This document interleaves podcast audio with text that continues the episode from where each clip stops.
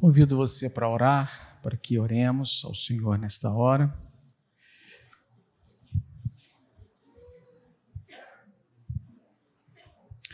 Pai, colocamos diante do Senhor as nossas vidas, o nosso coração. Sem o Senhor nada podemos fazer. Te louvamos pela tua presença neste lugar. Quando nos reunimos em torno do nome de Jesus, tu te fazes presente. Tu conheces o coração de cada pessoa que aqui se encontra, o coração daqueles que estão nos assistindo à distância. E nós te pedimos, Senhor, a cobertura do teu Espírito sobre as nossas vidas. Dependemos do Senhor. Há perguntas em muitos corações, há necessidades, há milagres. Nós te pedimos que o Senhor haja em nosso favor, que o inimigo seja repreendido e que a tua presença se manifeste sobre nós, em nome de Jesus. Amém, Senhor, amém. Glória a Deus, convido você a abrir a sua Bíblia em Juízes capítulo 6, verso 12, e nós vamos compartilhar da palavra de Deus, que nos diz assim: Então o anjo do Senhor lhe apareceu, ele disse: O Senhor é contigo, homem valoroso, ou homem valente. Se nos lembrarmos da definição que falamos no domingo passado, em que a palavra valente significa valens, advém de valens no latim, que tem como significado uma pessoa valorosa, intrépida, corajosa. Qualquer que seja a tradução dessa palavra na sua versão bíblica, ela está de acordo com o sentido original. Homem valoroso, homem valente, homem corajoso, homem intrépido, tem todo sentido no senti na realidade bíblica. Semana passada nós começamos a falar sobre uma profecia que Deus deu através do profeta Joel.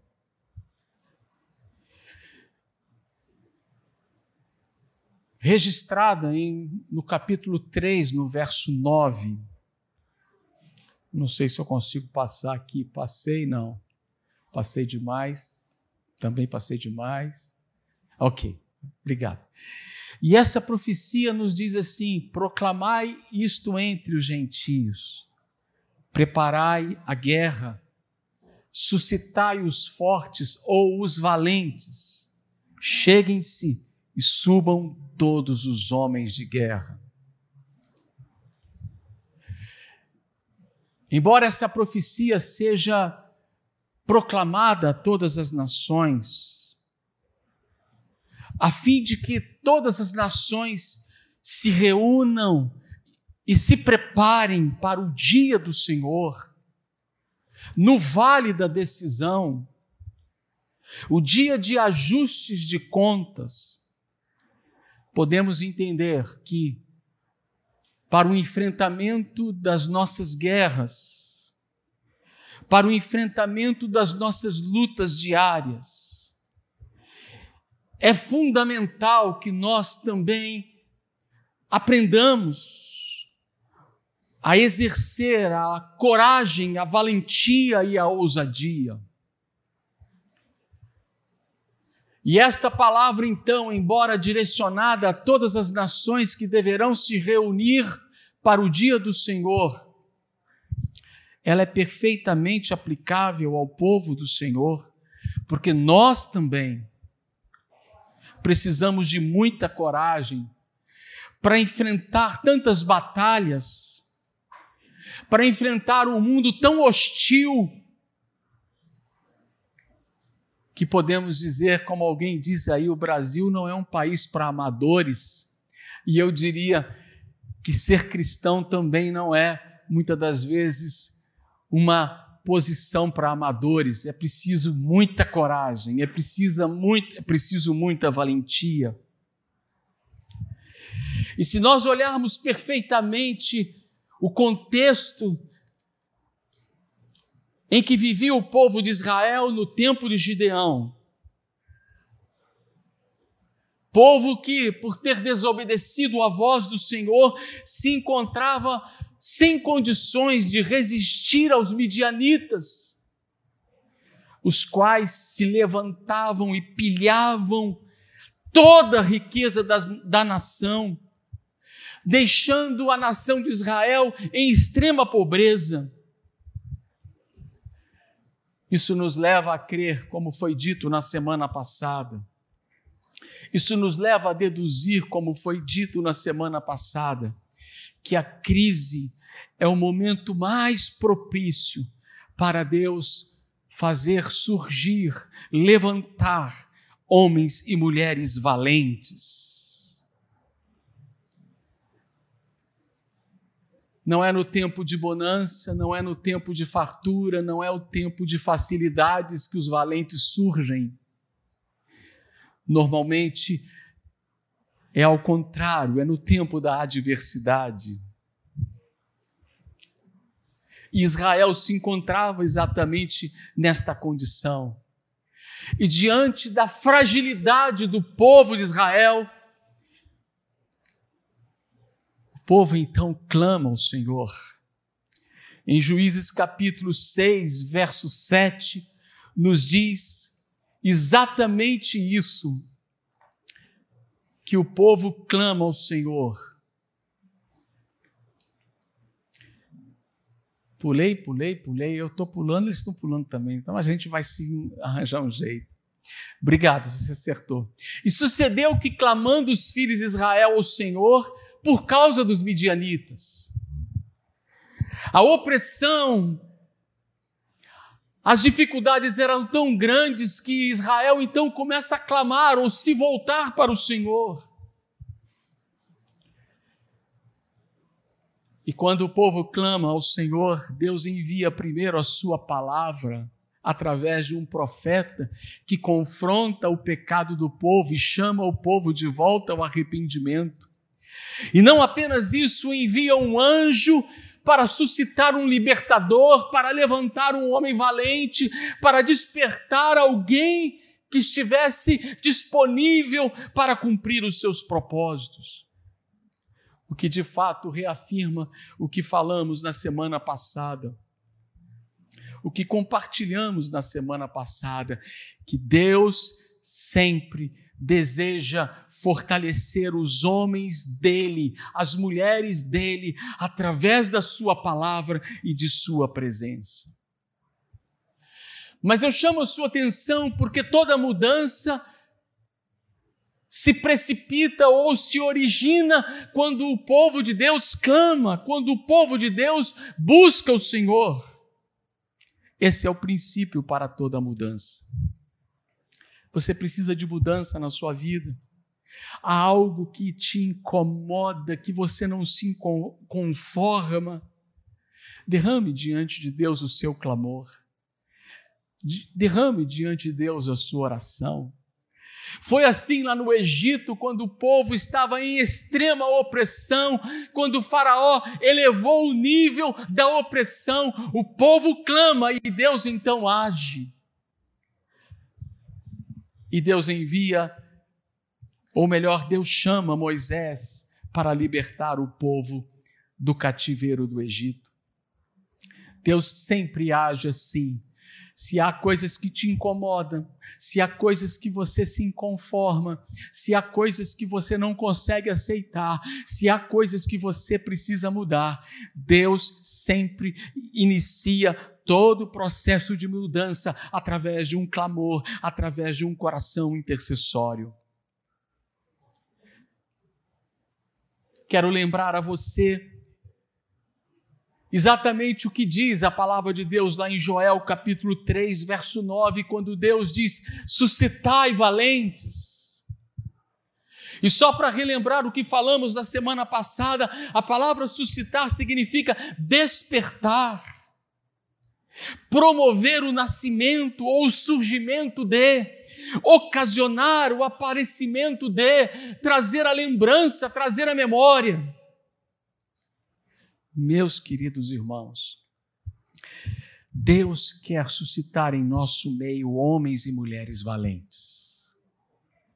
Deus quer despertar em nós a valentia que muitas das vezes está inerte. Deus quer despertar em nós uma atitude de coragem. E esta é uma palavra de Deus para os nossos corações. E esta foi a razão porque Deus envia então o seu anjo lá a Ofra, onde se encontra Gideão malhando trigo no lagar, ou seja, no lugar onde deveria pisar as uvas, ele estava malhando trigo. E Deus envia o seu anjo para despertar um valente, para acordar um valente, para trazer a memória de Gideão que ele era um valente para trazer à lembrança algo que Deus havia prometido à nação de Israel.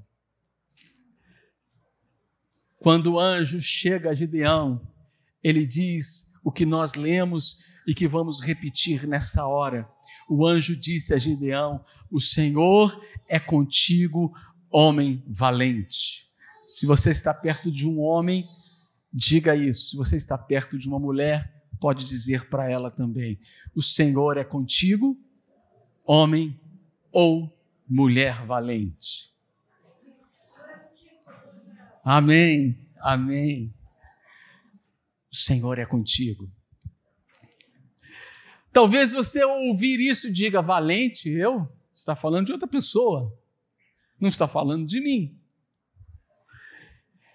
E nessa saudação do anjo, nós vemos não apenas Deus desejoso de suscitar, despertar o coração de Gideão, mas existe o dilema de Gideão. E o dilema de Gideão nós encontramos a seguir na própria narrativa bíblica. No que se refere à afirmação de que o Senhor era com ele, Gideão indaga: Veja comigo Juízes capítulo 6, verso 13.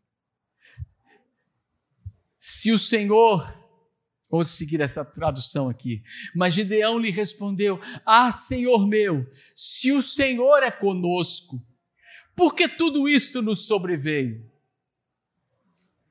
Se o Senhor é comigo, por que eu estou passando pelo que eu estou passando? E que é feito de todas as tuas maravilhas que os nossos pais nos contaram, dizendo: Não nos fez o Senhor subir do Egito, porém agora o Senhor nos desamparou e nos deu nas mãos dos midianitas. O primeiro dilema de Gideão é: se o Senhor é comigo, se o Senhor é conosco, por que estamos passando pelo que estamos passando? Esse é um dilema muito comum. O segundo dilema de Gideão está na própria saudação do anjo, quando o anjo lhe disse: O Senhor é contigo, homem valente. E diante dessa afirmação, Gideão então bota os limites, as debilidades e as suas próprias fraquezas. De Juízes capítulo 6, verso 13. desculpa, verso 15, 14 e 15. Diz o Senhor, disse o anjo do Senhor: Vai nesta tua força e livra Israel das mãos dos midianitas. Porventura não te enviei eu? Gideão respondeu, verso 15: Ah, Senhor meu, com que livrarei Israel? Eis que a minha família é a mais pobre em Manassés e eu o menor da casa de meu pai. Na saudação do anjo, nós encontramos duas afirmações: o Senhor é contigo. A segunda, homem valente. Na primeira questão, Gideão diz: Mas como o Senhor é comigo, se tudo que nós estamos passando, como o Senhor é conosco diante de tudo que estamos passando. E na segunda afirmação ele diz: Como eu sou valente, se eu sou o menor da minha casa, e a minha casa é a menor da tribo de Manassés, a mais pobre. Veja que Deus não tem qualquer dificuldade de responder os dilemas humanos. Deus não tem dificuldade de responder um coração duvidoso, mas crédulo. Deus não tem dificuldade de reafirmar a fé daquele que hesita. Deus só tem dificuldade de lidar com o incrédulo, com o soberbo, com o autossuficiente. Porque Deus resiste o soberbo, diz a palavra dele. Mas quando a gente hesita, quando a gente, como, é, como diz o livro de Mateus, quando Pedro afunda e clama, porque deixou de olhar para Jesus e passou a olhar para o vento e para a, o tamanho das ondas, Jesus o ergue.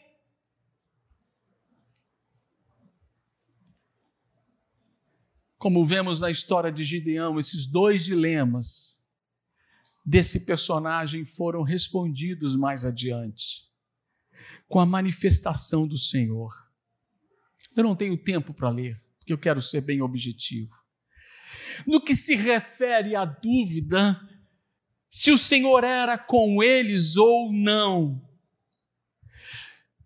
Gideão propõe oferecer ao anjo uma oferta. E quando ele apresenta essa oferta ao anjo, o anjo, com a ponta do cajado, toca na oferta e um fogo e uma labareda surge da penha e queima toda a oferta. Diante dessa aparição, Gideão teme, diz: Ai de mim. Diante dessa aparição, Gideão simplesmente teme, porque agora ele caiu em si, que ele não estava falando com um homem qualquer, mas ele estava falando com o anjo do Senhor. Muitas das vezes temos dificuldades de entender que não estamos falando com uma pessoa, mas estamos falando com o próprio Senhor. Gideão então toma consciência: o Senhor é presente. O Senhor está presente. Você pode ver isso claramente em Juízes capítulo 6. Especificamente, quando diz assim, com a ponta do cajado, verso 21, que estava em sua mão, o anjo do Senhor tocou a carne e os pães sem fermento. Soberano, viu o anjo do Senhor face a face Porém, o Senhor lhe disse: Paz seja com você, não morrerás. No que se refere ao segundo dilema de Gideão, ou seja, será que sou eu mesmo? Que Deus está me chamando para cumprir um propósito de libertar o povo de Israel das mãos dos midianitas? Dúvida muito comum, porque há direções, Deus dá um desafio a Gideão de começar a primeira luta em sua própria família, no meio da sua própria casa. Onde ele deveria derrubar o altar de Baal que estava na casa do seu pai e em seu lugar construir um altar ao Senhor.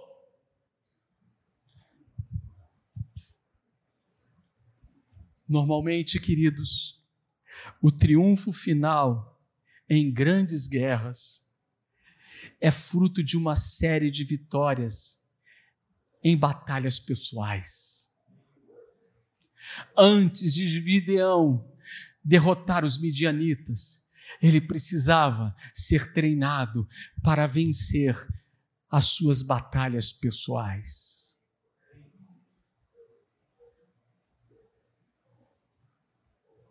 Antes de se vencer o Golias, é necessário vencer o leão e o urso, como foi no caso de Davi. Antes de uma vitória pública, é necessário vencer uma batalha na vida privada. Entra no teu quarto, fecha a tua porta, e o teu pai que te vê em secreto te recompensará publicamente, diz uma das versões das Sagradas Escrituras. Antes de dominar toda a criação, tudo que está ao seu redor, Deus nos chama para dominar-nos a nós mesmos, a sujeitar o nosso temperamento, a nossa carnalidade, as nossas vontades ao domínio do Espírito Santo. Muitas das vezes queremos dominar as coisas externas, mas perdemos batalhas internas. Mas Deus está nos treinando. E Deus estava treinando Gideão e o envia para derrubar o altar de Baal que estava na sua na casa do seu pai. E ali reconstruir ou melhor construir um altar ao Senhor. Gideão teme. Gideão tem medo, ele faz isso à noite. Mas ali começa a primeira batalha e todos os moradores se revoltam contra ele e ameaçam seu pai, e o seu pai disse: Se o altar é de Baal, que Baal contenda contra Gideão.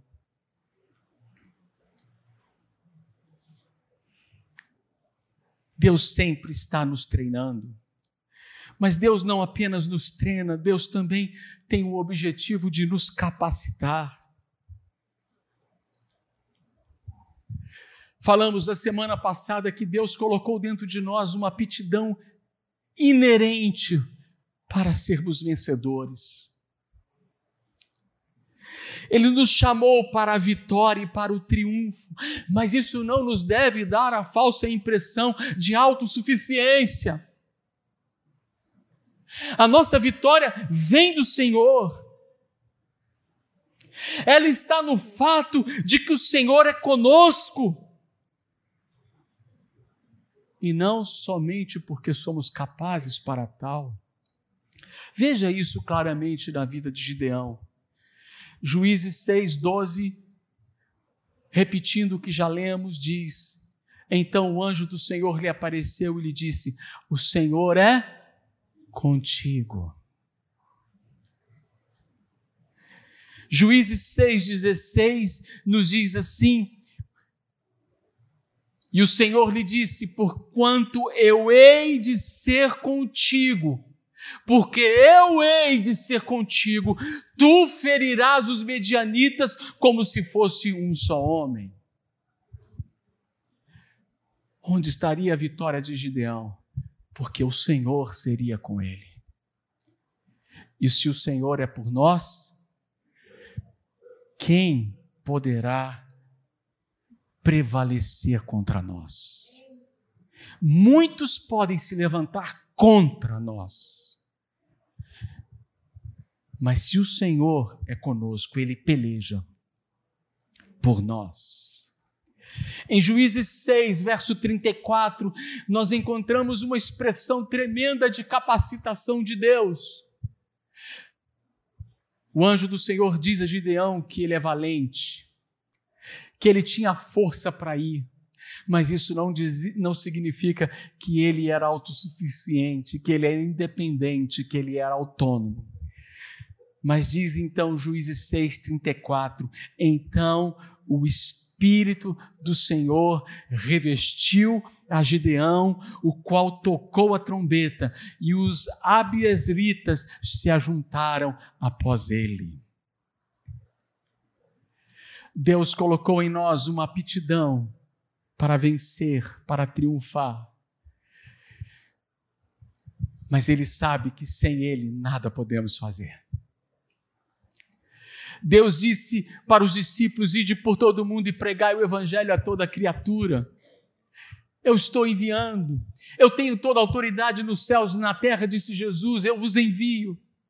Mas isso não significa que eles não precisassem esperar em Jerusalém até que do alto fossem revestidos de poder.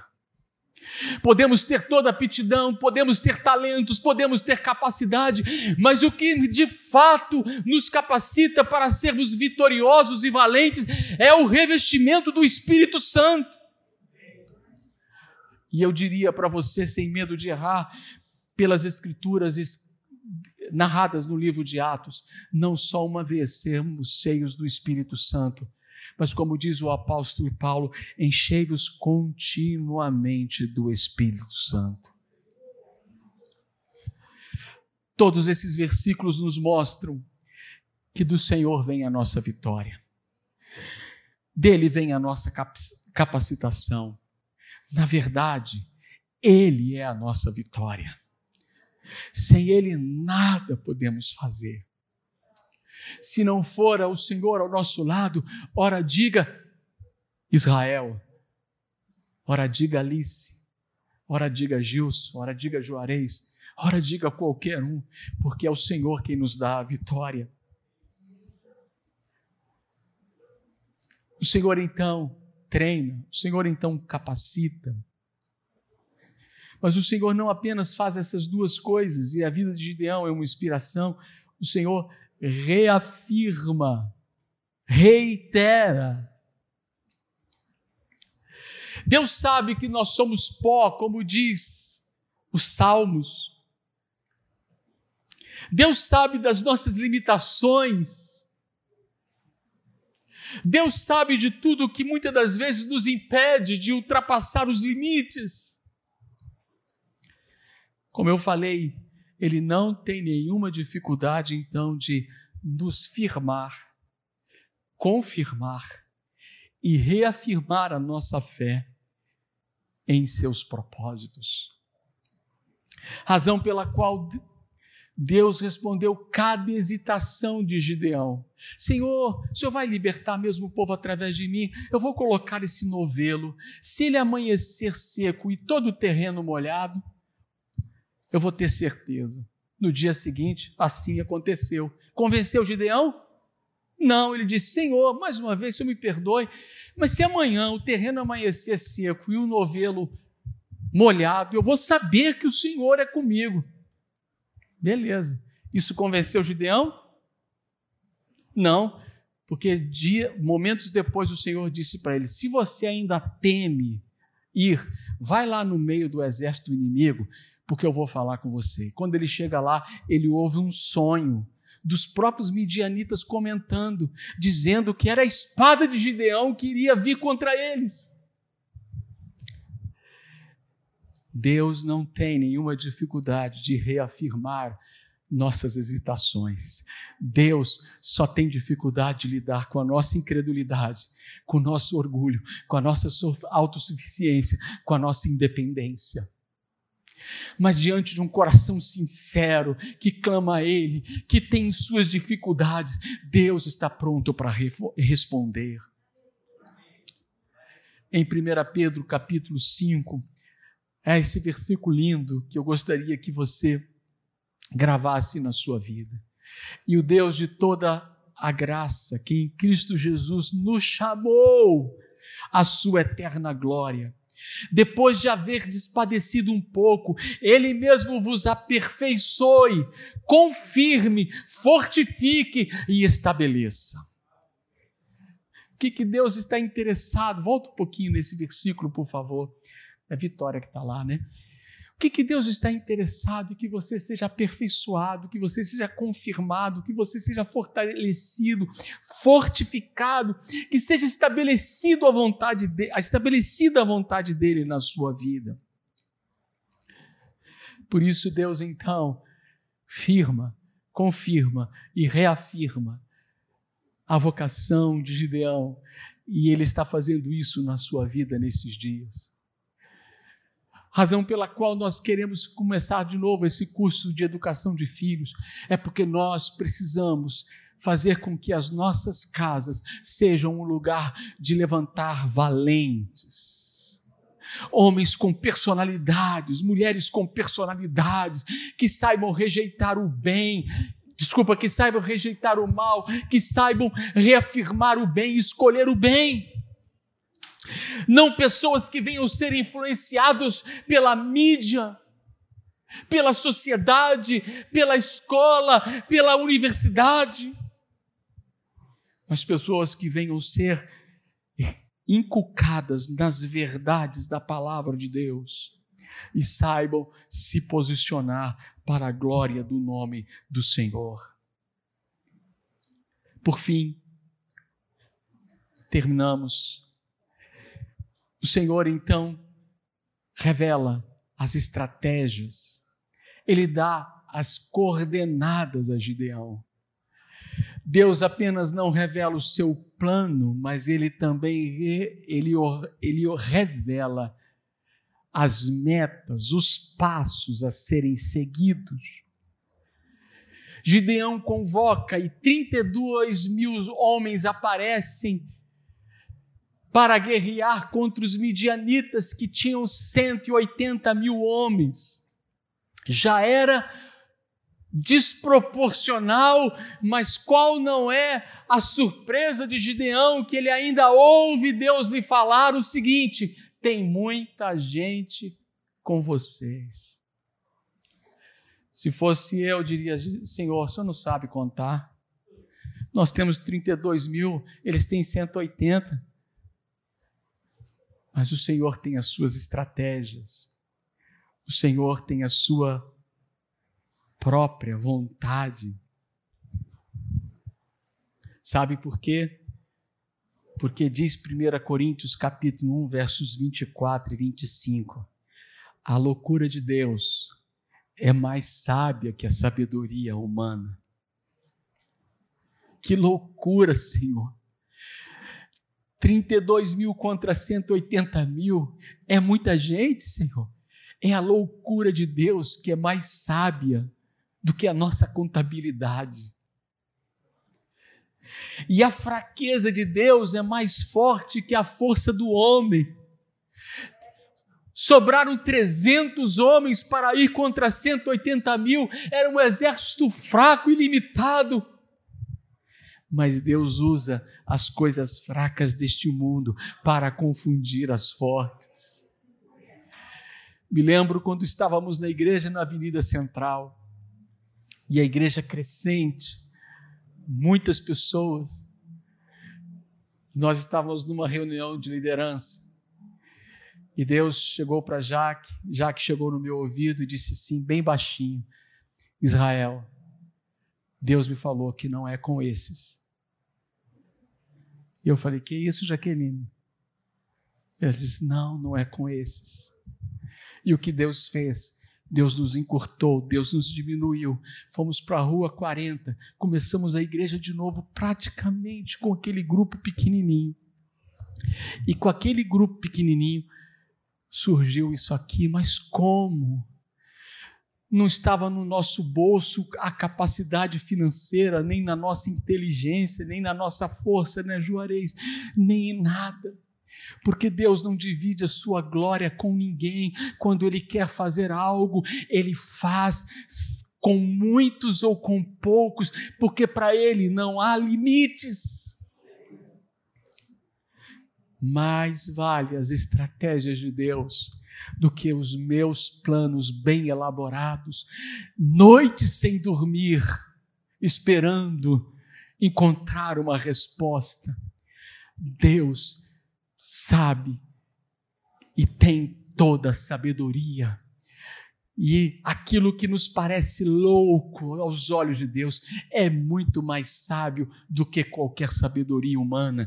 E aquilo que nos parece mais fraco é a força de Deus que nos aperfeiçoa e confirma a vontade do Senhor. Deus deseja levantar em você. Deus deseja levantar de você um homem valente, uma mulher valente, corajoso, intrépido, ousado, que não se acanha. E por isso ele chama, por isso ele treina, por isso ele capacita, por isso ele reafirma, por isso ele coloca em nossas mãos estratégias Se olharmos para a história de Davi, veremos uma história absurda de um homem de quase três metros de altura, um guerreiro treinado para a guerra, enfrentando um menino, um jovem com uma funda e uma pedra e um cajado de pastor. Mas a estratégia certa nas mãos de Deus derruba os maiores valentes, destrói os maiores exércitos e traz as maiores vitórias. Que Deus faça isso na sua vida, em nome de Jesus. Amém, amém. Fique de pé e vamos orar ao Senhor nesta hora.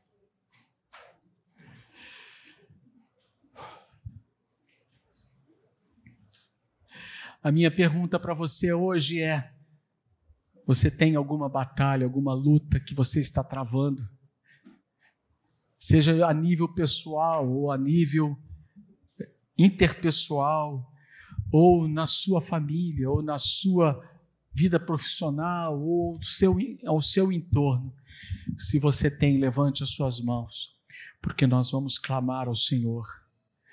Porque Israel clamou ao Senhor no Egito, e o Senhor disse: Eu ouvi o seu clamor, atentei para as suas obras e vi a aflição e desci para livrar. Que o Senhor, nesta manhã, desça para agir em favor daquele que sinceramente clama a Ele.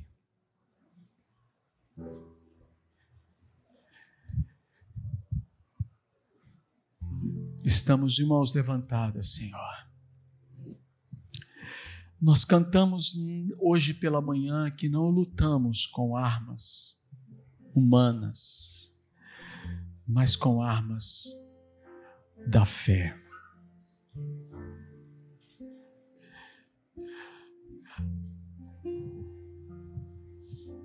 Apesar do Senhor ter colocado sobre nós, em nós, talentos, aptidões, possibilidades de vencer, nada podemos fazer sem que o Senhor venha sobre nós.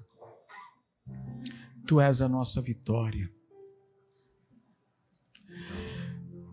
Aqui há tantos irmãos que estão com mãos levantadas, oram por si mesmos, oram por suas famílias,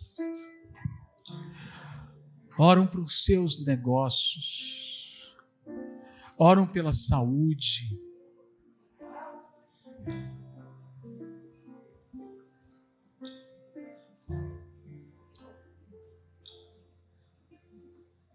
nós clamamos pelo Senhor nesta hora. Nós pedimos ao Senhor nesta hora que o Senhor venha, envie o teu anjo nesta hora para nos fortalecer. Que esta palavra não esteja apenas registrada aqui nas Escrituras, mas venha no espírito do teu povo. A palavra que diz: O Senhor é contigo homem, mulher valente.